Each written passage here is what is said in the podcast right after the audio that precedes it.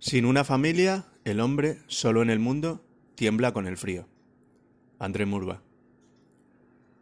En este capítulo hablaremos sobre la importancia de nuestro entorno social, de lo beneficioso de tratar de cuidarlo y de todo lo que nos aporta. Nuestros ancestros siempre vivieron en grupos pequeños, no superando unas decenas. Apenas se hacía nada de, de manera individual, sobre todo porque encontrarse solo podría significar la muerte, y estar juntos era sinónimo de seguridad. Además, las tareas habituales como cazar o recolectar resultaban mucho más eficaces si se realizaban colectivamente. Este comportamiento social creaba fuertes vínculos entre sus miembros, ya que conocían instintivamente que nadie podía sobrevivir sin los demás. La sociedad actual ha cambiado de forma radical en este sentido. Básicamente porque ya no necesitamos del resto para sobrevivir. Tenemos todo lo que necesitamos al alcance de la mano. Vivimos protegidos de depredadores, disfrutamos de seguridad en nuestras casas, etc. Todo esto ha dado como resultado que cada vez más personas viven solas y ya no hay necesidad de relacionarse con los demás si no queremos. Y cuanto mayor es la población en una zona, más se debilitan los lazos y más ajenos nos sentimos. Todas estas características que conforman la sociedad actual implican una fuerte sensación de soledad, de falta de conexión con el resto.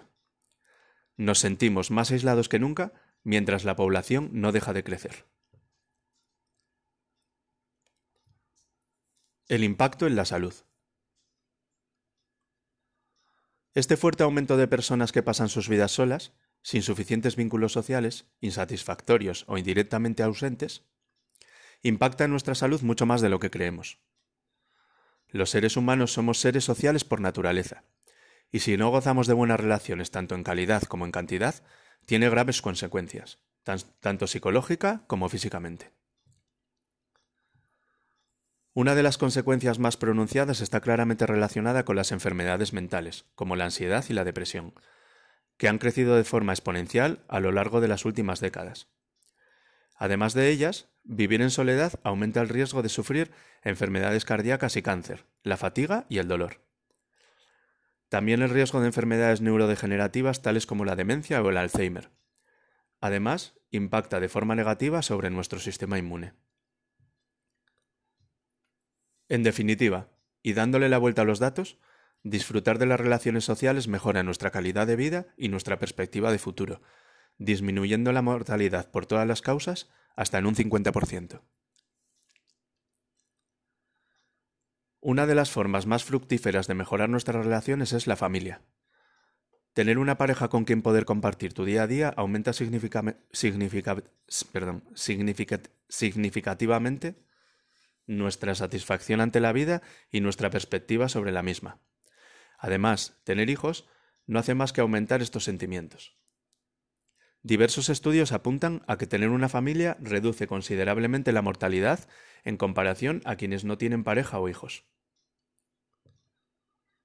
Es importante apuntar que el sentimiento de pertenencia es algo que tenemos desde nuestro nacimiento. De ahí que sea tan importante el contacto físico del bebé con sus padres y demás familia desde el principio.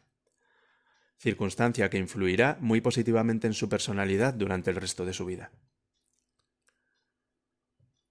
Durante la edad anciana también es fundamental continuar promoviendo nuestras relaciones y mantenernos activos en este sentido, ya que las personas ancianas activas viven más y con mayor calidad que quienes viven solas o apenas se relacionan con su entorno.